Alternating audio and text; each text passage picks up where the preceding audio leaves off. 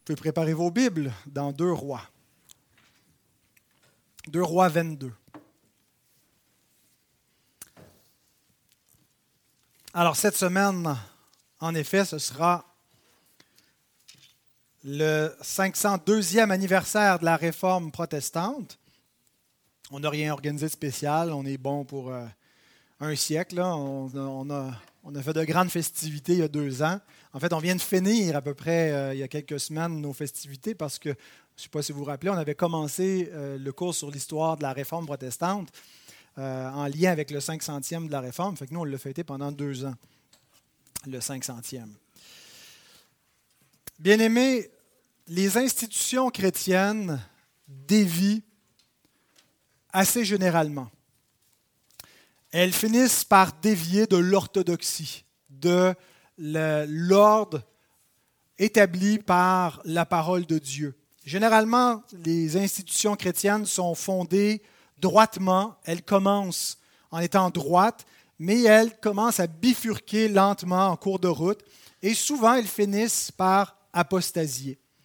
Et ce n'est pas parce qu'il y a des pasteurs fidèles qui, en cours de route, deviennent infidèles. Généralement, c'est que ces pasteurs fidèles deviennent en minorité dans des institutions chrétiennes où euh, ils ne sont pas une influence assez grande pour contrer l'effet euh, d'enseignants infidèles qui amènent des doctrines qui ne sont pas de Dieu qui ne sont pas fondées sur Christ et sur sa parole. Et ce phénomène-là, on le retrouve dans des églises, des, institutions comme des églises chrétiennes, que ce soit localement, mais des mouvements d'églises, des familles d'églises, de grandes églises nationales ou des grandes dénominations, qui, à une époque, étaient fidèles, prêchaient l'Évangile droitement et plus tard, on les a vus bifurquer tranquillement, lentement, faire place à du libéralisme et certaines d'entre elles ont apostasié. On le voit dans des universités qui ont été fondées comme des universités chrétiennes, qui étaient des, bastions d'orthodoxie, qui défendaient euh, droitement la parole de Dieu, mais qui ont apostasié. De grandes universités, qu'on pense même à des, universités prestigieuses comme Harvard. Personne ne pense aller faire sa théologie sérieusement aujourd'hui euh, à Harvard en, voulant obtenir quelque chose de droit et d'orthodoxe. Mais pourtant, c'était, euh, jadis, ça a été fondé par des, chrétiens de conviction euh, réformés, des, puritains. Euh, qu'on pense à des ministères qui ont commencé droitement et qui, en cours de route, ont bifurqué. Et c'est un cycle qui est très, très, très fréquent au niveau des institutions.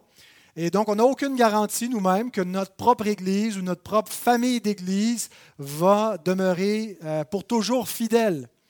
Euh, ça peut, ça peut éventuellement déchoir. Il y a quelqu'un qui me posait récemment cette question sur Facebook, un ami, un contact qui nous demandait euh, comment est-ce que notre mouvement d'Église se prémunisait contre d'éventuels euh, apostasie ou vous assurer que tout ne sera pas perdu à la prochaine génération?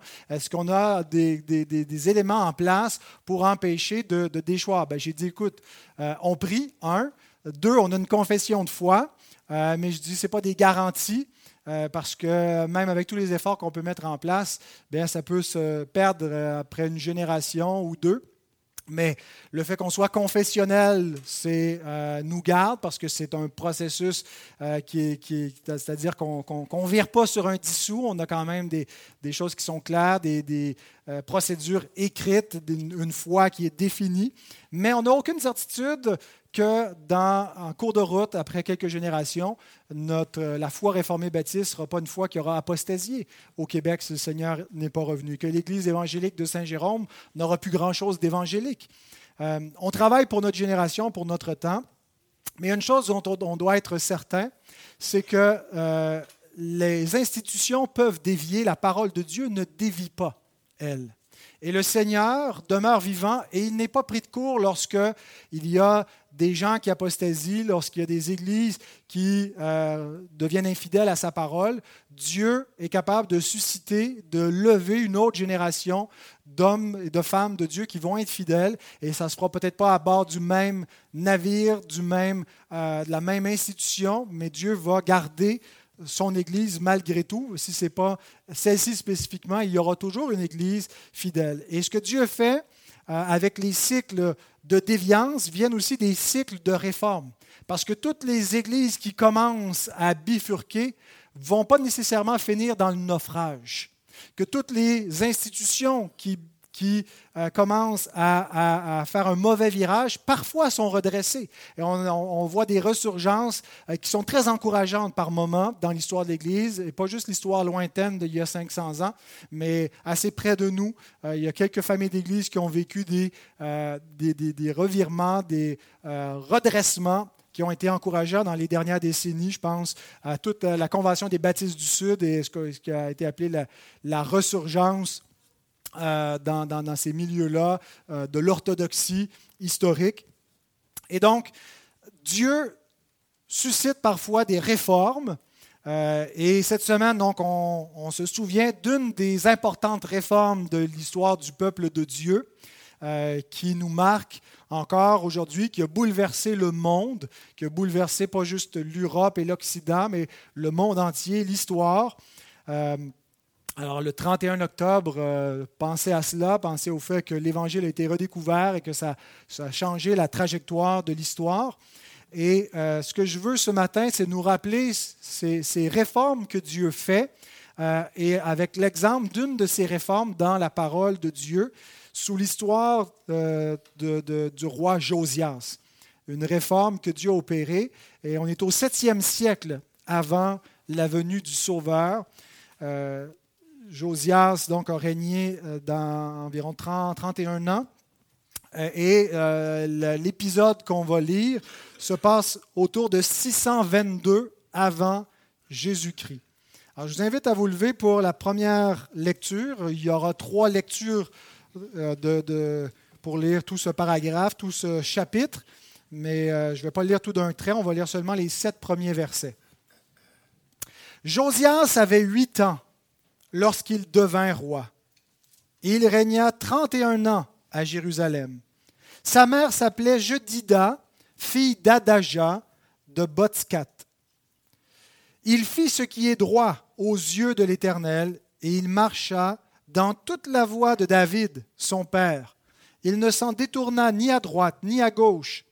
La dix-huitième année du roi Josias, le roi envoya dans la maison de l'Éternel Shaphan, le secrétaire, fils d'Atsalia, fils de Meshulam. Il dit Monte vers Ilkija, le souverain sacrificateur, et qu'il amasse l'argent qui a été apporté dans la maison de l'Éternel, et que ceux qui ont la garde du seuil ont recueilli du peuple. On remettra cet argent entre les mains de ceux qui sont chargés de faire exécuter l'ouvrage dans la maison de l'Éternel, et ils l'emploieront pour ceux qui travaillent aux réparations de la maison de l'Éternel pour les charpentiers, les manœuvres et les maçons, pour les achats de bois et de pierres de taille nécessaires aux réparations de la maison. Mais on ne leur demandera pas de compte pour l'argent remis entre leurs mains, car ils agissent avec probité. Arrêtons ici notre lecture et prenons le temps de prier. Seigneur, merci pour ta parole que tu as préservée, ta parole vivante, ta parole efficace, plus tranchante qu'une épée quelconque à deux tranchants. Seigneur, c'est par ta parole que tu nous as permis de te connaître, que tu as régénéré nos cœurs qui étaient morts dans leurs péchés. Tu nous as ouvert les yeux, tu nous as rendu la vue. Et Seigneur, on veut te louer pour cette parole divine. Et Seigneur, on te prie pour que ta parole se répande parce qu'on sait que ce n'est pas un programme politique qui peut changer notre monde, que ce n'est pas euh, rien de ce que l'homme peut faire, mais c'est la parole de Dieu qui descend du ciel, qui régénère ceux qui sont morts, qui sauve, qui réforme les cœurs pour aussi réformer la société. Et Seigneur, on voit que notre monde a cruellement besoin de ta parole. Notre monde s'en va en déroute, il est perdu. Et Seigneur, nous croyons à la puissance et à l'efficacité et à la suffisance de ta parole. Nous te prions donc de bénir la prédication des Saintes Écritures. Amen. Merci de vous rasseoir.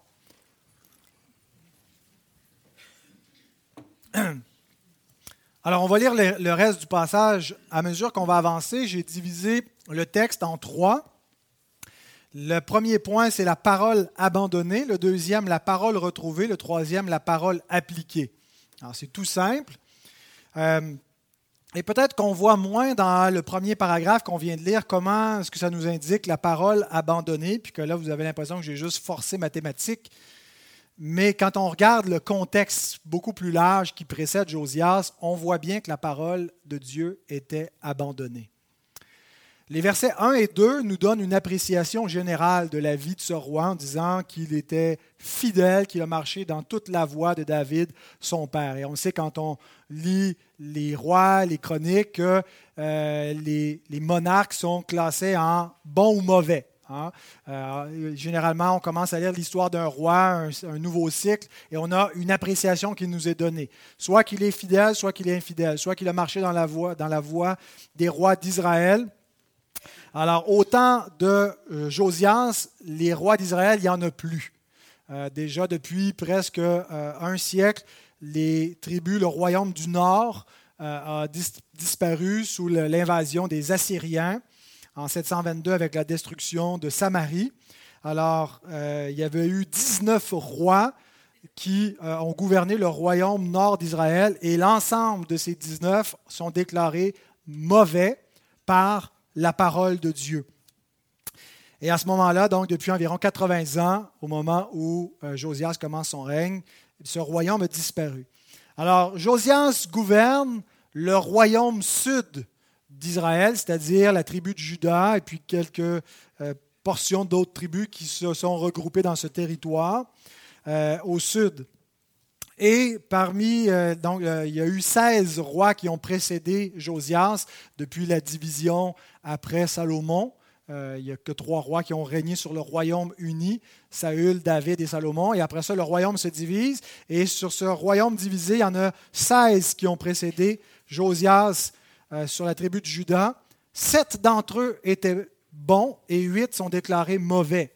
Mais c'est surtout vers la, la fin de l'histoire de ce royaume qu'il y a une concentration de rois qui sont mauvais. Et on s'en va toujours vers pire que le précédent, pire que celui qui était avant. Et donc, on arrive avec le pire des pires, qui est le grand-père de Josias, Manassé, qui a un long règne qui a duré 55 ans. Et au chapitre 21, donc de deux rois, euh, le, règne de Manassé nous est décrit en nous disant euh, qu'il a marcher dans les pratiques des Cananéens qui avaient été dépossédés devant Israël. Donc toutes les pratiques de ces peuples païens ont été reproduites par Manassé. Il a rebâti ce que son propre père avait détruit, Ézéchias qui avait détruit les hauts lieux, euh, qui avait détruit les autels de Baal, qui avait détruit donc ces cultes idolâtres, tandis que Manassé a restauré les hauts lieux et les, les autels à Baal, euh, le poteau d'Asherah. Il y avait même donc ces cultes païens, ces cultes idolâtres qui avaient lieu dans le temple. C'est pas juste à côté où il y avait parallèlement, mais il y avait un syncrétisme à l'intérieur donc du temple où on pouvait adorer l'Éternel, mais servir aussi Baal ou Akera. Il se prosternait devant des faux dieux, devant l'armée du ciel. Il a même fait passer son fils par le feu, c'est-à-dire un, sacrifice de ses propres enfants offerts à des divinités par le feu. Il consultait les morts.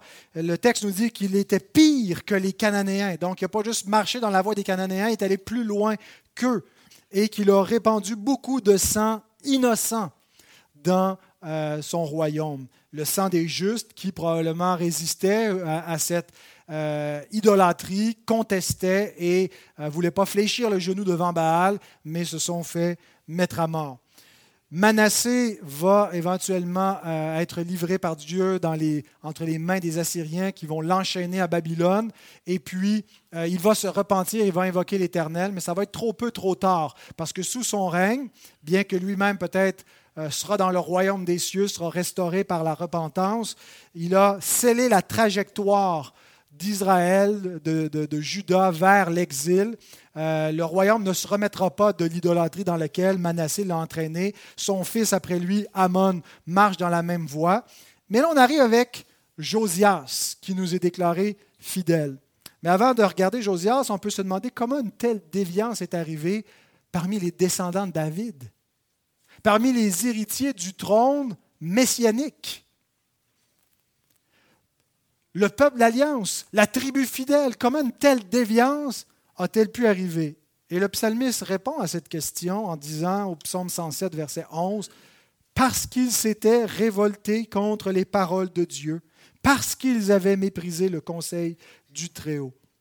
Et la révolte contre la parole de Dieu commence par la négligence de celle-ci. Ce n'est pas nécessairement juste tout de suite, immédiatement, une rébellion ouverte. C'est qu'on l'abandonne. De la même façon qu'on voit notre culture qui change, le, monde change autour de nous à vitesse, à une vitesse ahurissante, une révolution dans les mœurs, dans la mentalité. Comment est-ce qu'on explique cela? Bien, l'abandon de la parole de Dieu, l'abandon de l'influence. Ça ne veut pas dire qu'avant tout le monde était chrétien, mais il y avait une influence collective de, de la foi judéo-chrétienne. L'influence de la parole de Dieu sur les mœurs, sur la mentalité des gens, mais on a commencé par la négliger, par la laisser de côté pour éventuellement se révolter contre cette parole qui explique toutes les débandades, toute la confusion qui caractérise le présent siècle mauvais. Parce que lorsque les hommes abandonnent la parole de Dieu, ils ne deviennent pas de vertueux païens, de vertueux athées. Ils deviennent ce qu'ils sont par nature. Ils sont rebelles à Dieu, puis ils vont changer le mal en bien, ils vont appeler les ténèbres lumière et la lumière ténèbres. Euh, il, y a un revirement parce qu'ils agissent selon la nature de leur père. Ils ont pour père le diable, ils veulent accomplir les desseins de leur père qui est meurtrier et menteur. Et donc, c'est ce qui arrive aux hommes, et Dieu envoie une puissance d'égarement à ceux qui n'aiment pas la vérité à ceux qui changent la vérité en mensonge, ceux qui n'ont pas jugé bon de connaître Dieu, il les livre à leur sens réprouvé pour commettre toutes sortes d'infamies. Alors c'est un peu ce qu'on voit, à la fois une rébellion de l'homme et un jugement de Dieu qui arrive sous Manassé. Et on peut voir des parallèles avec aujourd'hui. Mais à l'époque de Manassé, comme encore aujourd'hui, il y avait un reste. Parce qu'il y aura toujours un reste qui n'aura pas fléchi le genou devant Baal, malgré l'infidélité ambiante, Dieu se garde une Église fidèle qui peut être là comme une, lampe qui brille dans un lieu obscur. Et les adversaires de ce reste voulaient leur retirer la parole de Dieu de leurs mains. Matthew Henry commente en disant Le livre de la loi était si rare en cette époque qu'il était une véritable merveille, parce qu'on va voir dans les chapitres plus loin que le peuple va s'étonner. Ça va être comme, moi, c'est quoi ça, la parole de Dieu? On redécouvre, il y a un réveil à ce moment-là chez une partie du peuple, aux yeux du peuple corrompu. Les auteurs de cette corruption cherchèrent sans aucun doute à ôter ce livre des mains des enfants de Dieu. Donc il y a une partie du reste qui va s'émerveiller de redécouvrir la parole de Dieu, mais les auteurs de la corruption qui, expliquent comment est-ce qu'Israël était dans un tel état, eux, cherchaient sans doute, sans aucun doute, à ôter ce livre des mains des enfants d'Israël. Il y a des adversaires à la parole de Dieu dans le monde.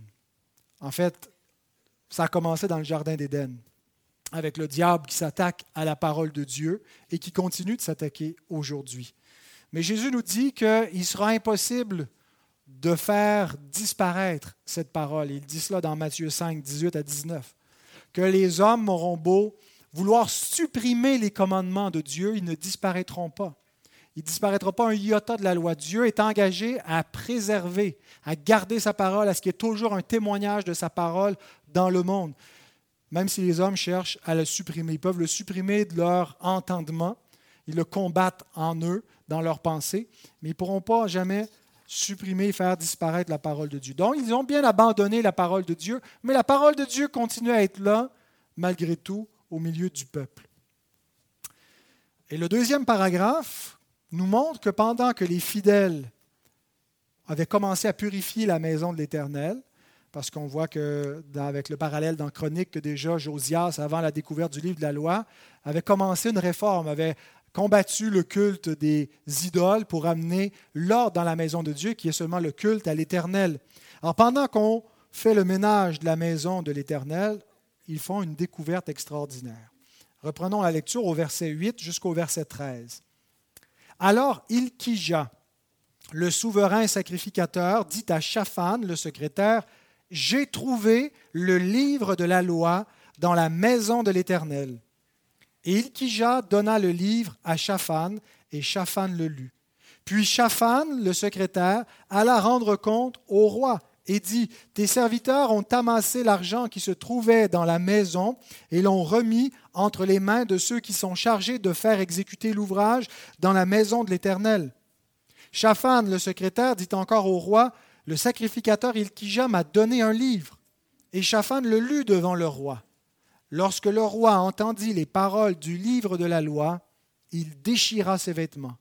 Et le roi donna cet ordre au sacrificateur Ilkija, à Akikam, fils de Shaphan, à Akbar, fils de Miché, à Shaphan le secrétaire et à Asaja, serviteur du roi. Allez, consultez l'Éternel pour moi, pour le peuple et pour tout Juda, au sujet des paroles de ce livre qu'on a trouvé, car grande est la colère de l'Éternel qui s'est enflammée contre nous, parce que nos pères n'ont point obéi aux paroles de ce livre et n'ont point mis en pratique tout ce, que, tout ce qui nous y est prescrit.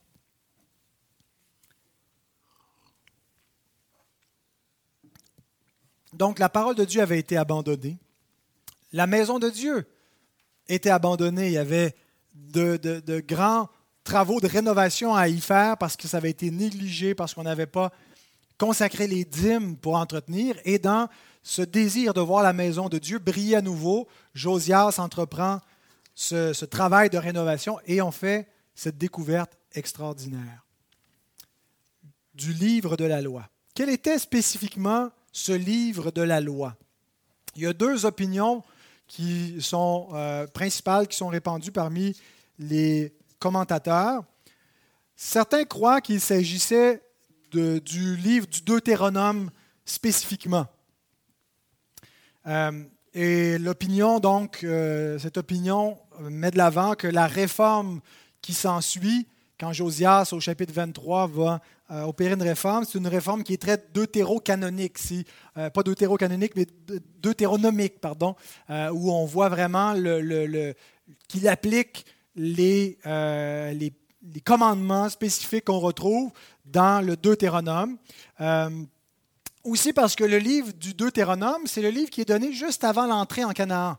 Les, quatre, autres livres, ce n'est pas le, le, contexte pour la vie d'Israël lorsqu'elle va entrer en terre promise. Et donc, la, réforme concerne la vie en terre promise, euh, comment on était censé vivre, quelles pratiques on devait observer, qu'est-ce qu'on devait combattre, qu'est-ce qu'on devait euh, mettre en œuvre. Et donc, le, Deutéronome est vraiment spécifiquement euh, pour cette question-là, contrairement aux autres livres qui n'adressent pas vraiment la question de la vie en Canaan. Et aussi, euh, le livre prévoit bien les bénédictions et les malédictions. Si vous faites ceci dans le pays que je vais vous donner, voici comment vous allez être bénis dans le pays que je vais vous donner. Mais si vous vous détournez de moi, si vous ne gardez pas l'alliance, si vous ne gardez pas mes commandements, si vous vous tournez vers les dieux des nations, ben voici comment je vais vous punir, voici quelles seront les malédictions qui vont venir sur vous. Alors, euh, Josias entend cela, entend les malédictions de Dieu qui vont venir sur la nation. C'est pour ça qu'il dit Grande est la colère de l'Éternel. Euh, c'est dans ce contexte de Deutéronome. Et le Deutéronome contenait aussi des provisions spécifiques pour le futur roi. Avant même qu'il y ait un roi en Israël, Dieu savait que la nation allait demander un roi. Euh, et, il, était écrit dans Deutéronome 17 18 à 20, quand il s'assiera sur le trône de son royaume, il écrira pour lui dans un livre une copie de cette loi. Il prendra qu'il prendra auprès des sacrificateurs les Lévites. Il devra l'avoir avec lui et y lire tous les jours de sa vie, afin qu'il apprenne à craindre l'Éternel son Dieu, à observer et à mettre en pratique toutes les paroles de cette loi et toutes, toutes ses ordonnances, afin que son cœur ne s'élève point au-dessus de ses frères et qu'il ne se détourne qu'il ne se détourne de ses commandements ni à droite ni à gauche, afin qu'il prolonge ses jours dans son royaume, lui et ses enfants au milieu d'Israël. Alors, non seulement ça n'avait pas été fait, mais euh, il n'y avait pas sa copie personnelle, on ne connaissait plus cette loi au temps de Josias. Et euh, également, le Deutéronome avait une fonction de témoin dans l'alliance entre Dieu et le peuple, le peuple qui entrait dans la terre promise. Et, ce livre devait demeurer comme un témoin de l'alliance dans le sanctuaire, dans la, tente, euh, et comme quoi euh, le peuple avait entendu et connaissait les paroles de Dieu concernant l'alliance, concernant son devoir dans la terre promise. On lit par exemple dans Deutéronome 31, 24 à 26, lorsque Moïse eut complètement achevé d'écrire dans un livre les paroles de cette loi, finalement quand Moïse a fini d'écrire le Deutéronome, il donna cet ordre aux Lévites qui portaient l'arche de l'alliance de l'Éternel, prenez ce livre de la loi et mettez-le à côté de l'arche de l'alliance de l'Éternel, votre Dieu, et il sera là comme témoin contre toi. Alors, c'est probablement ce livre de la loi, une copie de ce livre spécifiquement du Deutéronome, qui est retrouvé, qui est lu et euh, qui était plus connu. Ça ne veut pas dire que ça devait être la seule copie en Israël. Il devait y avoir d'autres copies pour les Lévites euh, qui, devaient étudier. Le roi devait avoir sa propre copie, mais c'était comme la dernière copie qui restait. Mais d'autres croient que c'est euh, plutôt la Torah tout entière qui a été retrouvée, c'est-à-dire les cinq premiers livres de Moïse. Euh, et font valoir qu'au chapitre 23, versets 21 à 23, il va y avoir la restauration de la, Pâque qui n'avait pas été célébrée depuis fort longtemps. Et le Deutéronome contient aucune précision concernant la Pâque. On retrouve plutôt euh, ces indications dans le livre de l'Exode et du Lévitique. Mais quoi qu'il en soit, que ce soit la Torah dans son entièreté ou le Deutéronome spécifiquement, le point à comprendre théologiquement, à appliquer pastoralement dans notre vie, c'est que l'homme est infidèle à la loi, il ignore la loi, il n'en tient aucunement compte jusqu'à ce qu'elle pénètre dans son cœur.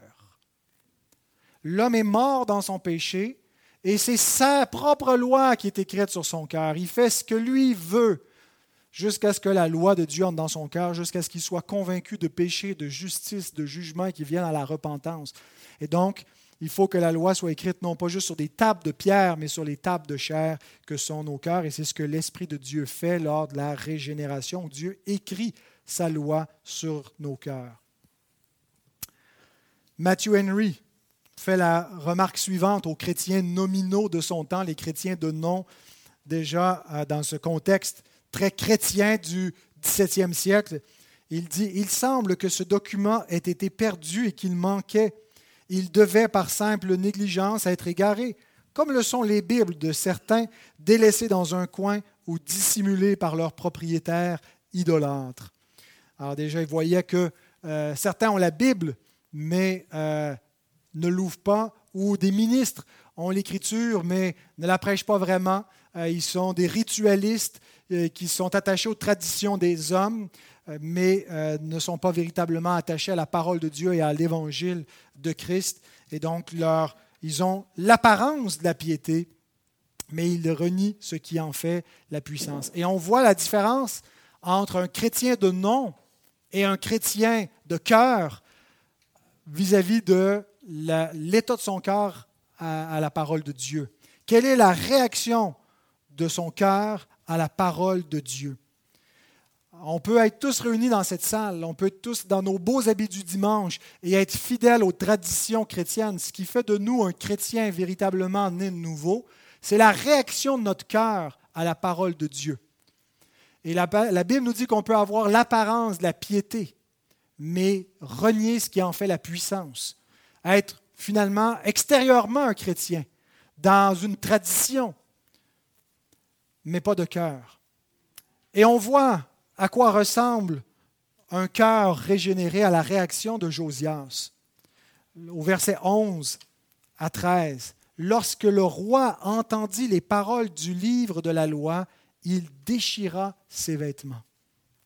Et le roi donna cet ordre au sacrificateur Ilkija, à Akikam, fils de Shaphan, à Akbar, fils de Miché, à Shaphan, le secrétaire, ainsi de suite. Allez consulter l'Éternel pour moi, pour le peuple, pour tout Judas au sujet des paroles de ce livre qu'on a trouvé, car grande est la colère de l'Éternel qui s'est enflammée contre nous, parce que nos pères n'ont point obéi aux paroles de ce livre et n'ont point mis en pratique tout ce qui nous y est prescrit.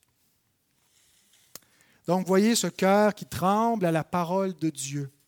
Un peu plus loin, au verset 19, ça nous dit, quand l'Éternel lui répond, Ton cœur a été touché en entendant la parole Dans un traité euh, intitulé Le règne du péché et de la grâce, John Owen se sert de l'exemple du roi Josias pour illustrer à quoi ressemble un cœur régénéré. Et il écrit ceci Lorsque le cœur est bon et tendre, c'est-à-dire qu'il n'est plus endurci, qui a euh, été euh, pétri et, et, humilié, circoncis, voilà, par la parole de Dieu, il est aussi humble et contrit et il tremble à la parole de Dieu. Il est dit de Josias que son cœur était tendre et qu'il s'humilia devant l'Éternel lorsqu'il entendit sa parole. En effet, il n'y a pas de meilleure disposition de cœur à atteindre dans cette vie que d'être vis-à-vis de la parole comme un sceau, prêt à recevoir les impressions de sa part, une disposition tendre pour que la parole y imprime toute sa diversité, que ce soit la réprimande, l'instruction ou la consolation. L'absence d'une telle réceptivité est un endurcissement coupable du cœur. C'est une belle image, l'image du seau ou la, cire qui a été échauffée, hein, qui, est, qui, est flexible, et on y imprime le seau qui laisse son empreinte. on doit être réceptif comme ça la parole de Dieu. Lorsqu'elle nous donne des promesses, lorsqu'elle nous conforte, elle doit susciter en nous l'assurance et la joie du salut. Du salut. Mais lorsqu'elle nous reprend, lorsqu'elle nous condamne, lorsqu'elle elle, nous châtie, elle doit nous amener à nous humilier, à trembler devant Dieu. Alors questionnons-nous sur notre propre cœur. Qu'est-ce que la parole de Dieu a pour effet sur moi? Bien sûr, il y a des moments où on peut être un petit peu plus euh, euh, engourdi dans nos, dans nos émotions, dans nos impressions, mais est-ce que la parole de Dieu a produit un effet sur moi? Est-ce que la parole de Dieu m'a amené à la repentance? Ou est-ce que je m'en fiche de la parole de Dieu? Est-ce que, euh, est-ce que j'ai juste l'apparence d'être un chrétien? Ou est-ce qu'elle a laissé les marques ces impressions sur mon cœur? Parce que la vraie réforme, bien-aimée, commence dans nos cœurs. La vraie réforme ne commence pas dans la société. La société, c'est pas, on ne va pas changer les structures sociales pour faire une réforme. On commence par changer l'homme spirituellement et les structures sociales les valeurs de la société changent de cette façon-là. C'est ça vient du cœur. Et euh, je sais qu'il y a beaucoup de chrétiens qui voudraient voir des réformes sociales, soit euh, à gauche en ayant de la justice sociale, ou soit à droite en ayant des réformes morales. Mais ce que les gens ont besoin d'entendre, c'est la prédication de l'Évangile. Ce n'est pas, premièrement, de faire des, actions de, justice communautaire qui va changer le monde. N'est pas en prêchant juste l'exemple moral et le moralisme que ça va changer quoi que ce soit. Les gens ont besoin de plus que cela. Ils ont besoin d'un sauveur. Ils ont besoin de l'évangile de la grâce. Ils ont besoin d'entendre cette parole-là. Ils ont besoin d'une réforme spirituelle intérieure. Et c'est comme ça que commence un réveil dans l'Église, lorsque dans notre cœur, il y a cette conviction cette certitude et que ça devient le message qu'on incarne et qu'on répand partout. Josias, à ce moment-là, est conscient que le peuple est sous la malédiction de Dieu. Il est conscient que le peuple a besoin de repentance, parce qu'autrement il va périr, qu'il a provoqué la colère de l'Éternel et que cette colère-là va tomber sur lui. Et il n'est pas indifférent à ce sort. Il déchire ses vêtements, il pleure sur le sort de Judas lui-même revient à l'Éternel. Il est revenu à l'Éternel depuis son enfance. L'Écriture ne nous dit pas spécifiquement d'où ça lui venait dans ce, cycle d'infidélité que lui arrive, comme ça il est fidèle, mais il est mis à part dès sa jeunesse pour aimer Dieu, s'attacher à l'Éternel. Mais ce qu'il voit, c'est un peuple qui blasphème le nom de Dieu, qui sert les idoles, et son cœur est attristé de cela. Il n'est pas indifférent. Et il veut amener le peuple à revenir à son Dieu. Qu'en est-il de notre cœur lorsqu'on voit l'état de ce monde, lorsqu'on voit des gens de notre propre famille, que ce soit un mari, une femme, des enfants, un neveu, une nièce, des parents, des tantes, de la, famille, lorsqu'on voit des proches, des amis, des collègues qui ne connaissent pas Dieu. Quand on voit des gens parfois qui vont bien, qui ont de l'ordre dans leur vie, même s'ils n'ont pas Dieu, des fois on on, peut devenir comme indifférent à leur sort spirituel. Et si c'est notre cas, c'est parce qu'on ne regarde, pas véritablement à ce qui constitue la vraie misère des hommes.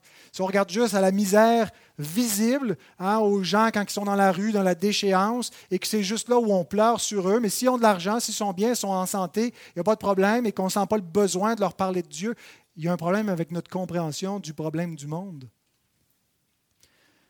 Qu'en est-il de notre cœur vis-à-vis de ce peuple, de la société qui est exactement comme le peuple au temps de Josias, sous la malédiction de Dieu. Nous lisons dans Jean 3,36 Celui qui croit au Fils a la vie éternelle, celui qui ne croit pas au Fils ne verra pas la vie, mais la colère de Dieu demeure sur lui. Ce que Josias décrit, nous avons provoqué l'ardente colère de Dieu, puis ça va venir, lui, il le comprend dans un contexte ponctuel, temporel, de l'alliance. On a transgressé l'alliance, puis le jugement s'en vient.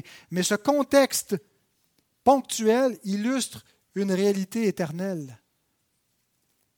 Illustre une condition spirituelle universelle qui n'était pas juste vraie de Josias et de son peuple, mais qui est vraie de tous les hommes en tout temps. C'est que s'ils ne croient pas au Fils qui a été promis dès Genèse 3.15, s'ils n'ont pas la foi dans l'Évangile, la colère de Dieu demeure sur eux. Ils ont provoqué la colère de l'Éternel, ils se sont détournés de leur Créateur, ils ont servi des faux dieux, dans sa face, dans son temple, dans sa création. Et Dieu est patient. Mais il fait connaître aux hommes qu'ils doivent se repentir. Le besoin le plus urgent des hommes, ce n'est pas les changements climatiques, ce n'est pas les problèmes d'inégalité sociale, d'écart de, de richesse, ce n'est pas les guerres. C'est un problème spirituel. Parce que tout le monde va finir par mourir et se présenter devant le trône divin. Et il y a une éternité qui, suit cette vie. Et ils n'auront plus grand-chose à faire de leur écologie, de leur faux Dieu, de leur argent, de leur santé, ou de tout ce qu'ils auront mis en premier, qui était leur Dieu, ce qui était leur sauveur personnel ou ce qui allait sauver le monde. Ce que le monde a besoin, c'est d'entendre l'Évangile. Sommes-nous convaincus que c'est la priorité, que ça, ça, doit être ça le message de l'Église et qu'on ne doit pas bifurquer à droite et à gauche, tranquillement en mettant, en édulcorant un petit peu le message de l'Église pour faire de la place pour d'autres messages en plus de l'Évangile, pour essayer de passer le message de l'Évangile avec d'autres choses. Et c'est comme ça qu'après une génération, deux générations, trois générations, on ne prêche plus l'Évangile, mais on prêche un Évangile social, autre chose. Ce qui nous amène au dernier point, la parole appliquée.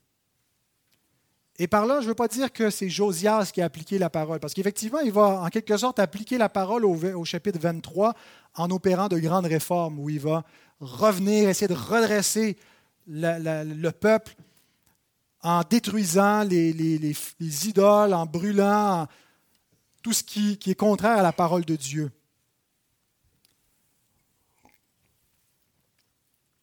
Mais la parole de Dieu, c'est Dieu qui va l'appliquer. Et c'est ce que nous montre la dernière partie de ce texte. Vous savez, comme parents, des fois, on dit des choses à nos enfants et il nous arrive de ne pas être fidèles à notre parole, que ce soit des promesses qu'on leur fait, qu'on ne tient pas, ou que ce soit des menaces qu'on leur fait entendre, qu'on n'applique pas. Euh, mais il n'en va pas ainsi avec la parole de Dieu elle n'est pas incertaine. Son oui est oui, son non est non. Et Jésus nous dit que l'Écriture ne peut pas être anéantie. Paul nous dit que Dieu est le Dieu qui ne ment point. Il nous dit que même si on est infidèle, Dieu demeure fidèle parce qu'il ne peut pas se renier lui-même. Et donc, ce qu'on voit dans le reste du texte, c'est Dieu qui est fidèle à sa parole et qui va l'appliquer, même si le peuple ignore cette parole. Dieu ne tient pas compte de cette ignorance et il va appliquer cette parole. Alors voici le reste qui commence avec d'abord des malédictions, du verset 14 à 17. Le sacrificateur Ilkija, Akikam, Akbor, Shaphan et Asaja allèrent auprès de la prophétesse Hulda, femme de Shalom, parce que euh, Josias les avait envoyés consulter l'Éternel par cette prophétesse. donc femme de Shalom, fils de Tikva, fils d'Aras, de Haras, gardien des vêtements. Elle habitait à Jérusalem, dans l'autre quartier de la ville. Après qu'ils eurent parlé, elle leur dit, Ainsi parle l'Éternel, le Dieu d'Israël. Dites à l'homme qui vous a envoyé vers moi, Ainsi parle l'Éternel. Voici, je vais faire venir des malheurs sur ce lieu et sur ses habitants, selon toutes les paroles du livre qu'a lu le roi de Juda parce qu'ils m'ont abandonné et qu'ils ont offert des parfums à d'autres dieux, afin de m'irriter par tous les ouvrages de leurs mains. Ma colère s'est enflammée contre ce lieu, et elle ne s'éteindra point. Voilà ce que veut dire la parole appliquée. Dieu dit, je n'ai pas annoncé des malédictions pour qu'après ça, je change d'idée. Je vous ai dit exactement ce qui allait arriver, si vous vous éloignez de moi. Comme Dieu a dit à l'homme, le jour où tu en mangeras, tu mourras. Dieu annonce d'avance à l'homme ce qui va arriver. Et Dieu annonce maintenant à tous les hommes ce qui va leur arriver si ne se repentent pas. Et on voit qu'effectivement que les malédictions typologiques sont arrivées, ou symboliques ou préfiguratrices du jugement final sont arrivées sur le peuple d'Israël. 25 ans plus tard, après le règne de euh, Josias, son fils Joachaz devient roi. Il va régner trois mois. Il meurt en prison en Égypte.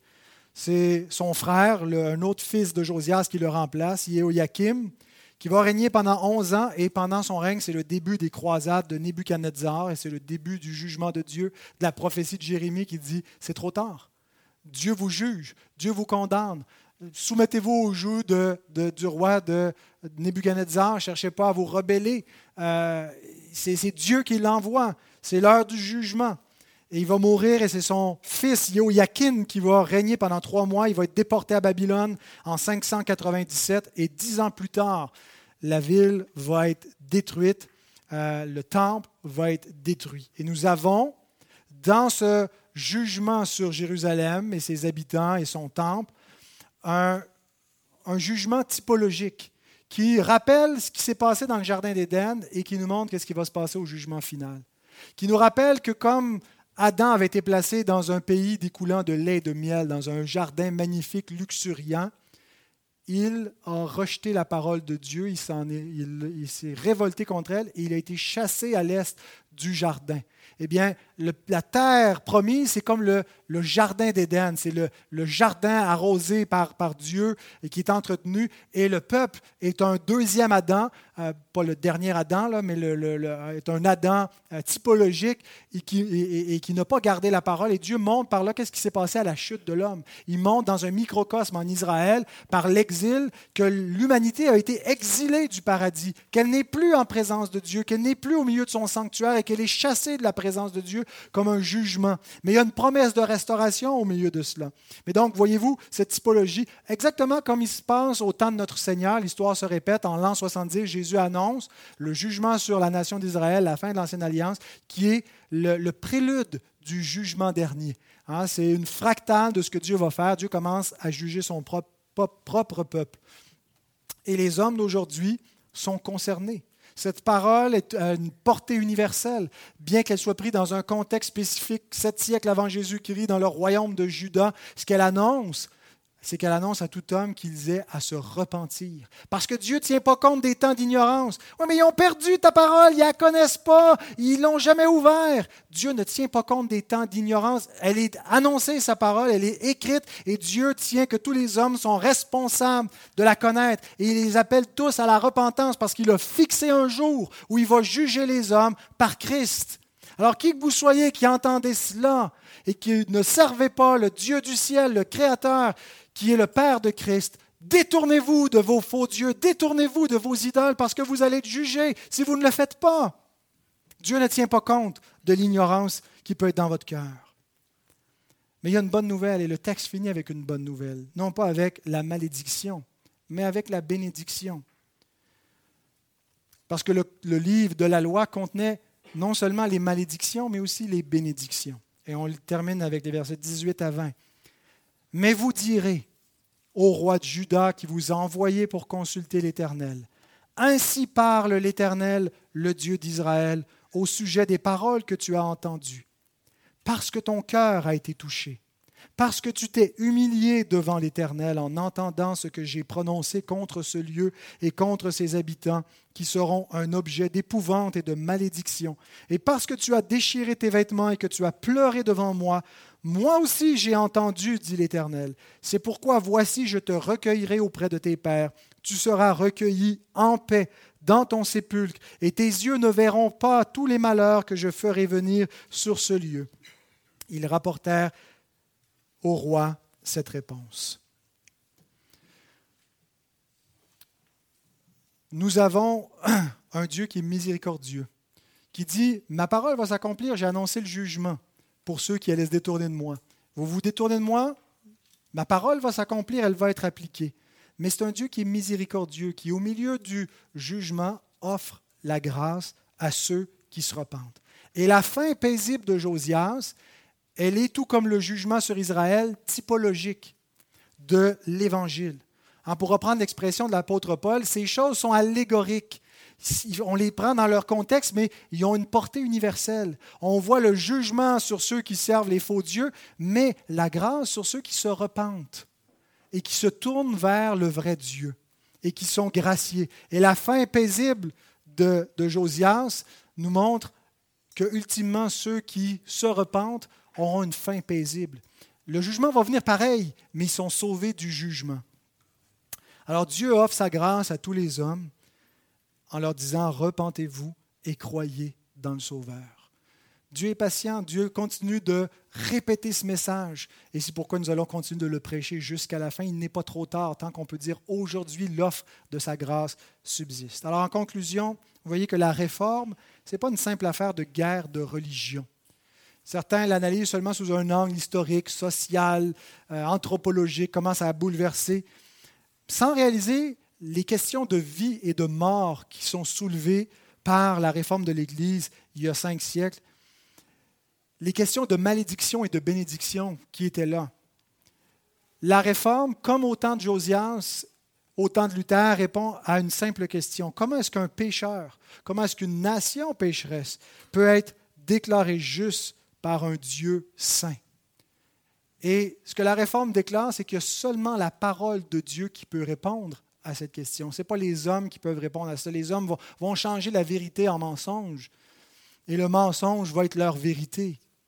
Mais quand on découvre la parole de Dieu et qu'on ouvre la parole de Dieu et qu'on annonce le message de salut, le seul moyen de salut, ben, il se produit une réforme qui commence dans nos cœurs et qui nous sauve pour la vie éternelle. Prions. Seigneur, nous sommes reconnaissants de ta parole, ta parole divine par laquelle tu nous as régénérés. Et Seigneur, nous voulons simplement te prier ensemble ce matin pour que tu bénisses ta parole, Seigneur, que lorsque là, où elle sera entendue, elle pénètre dans les cœurs, comme on l'a vu pénétrer dans le cœur de Josias, le convaincre et l'amener à, à s'humilier devant toi.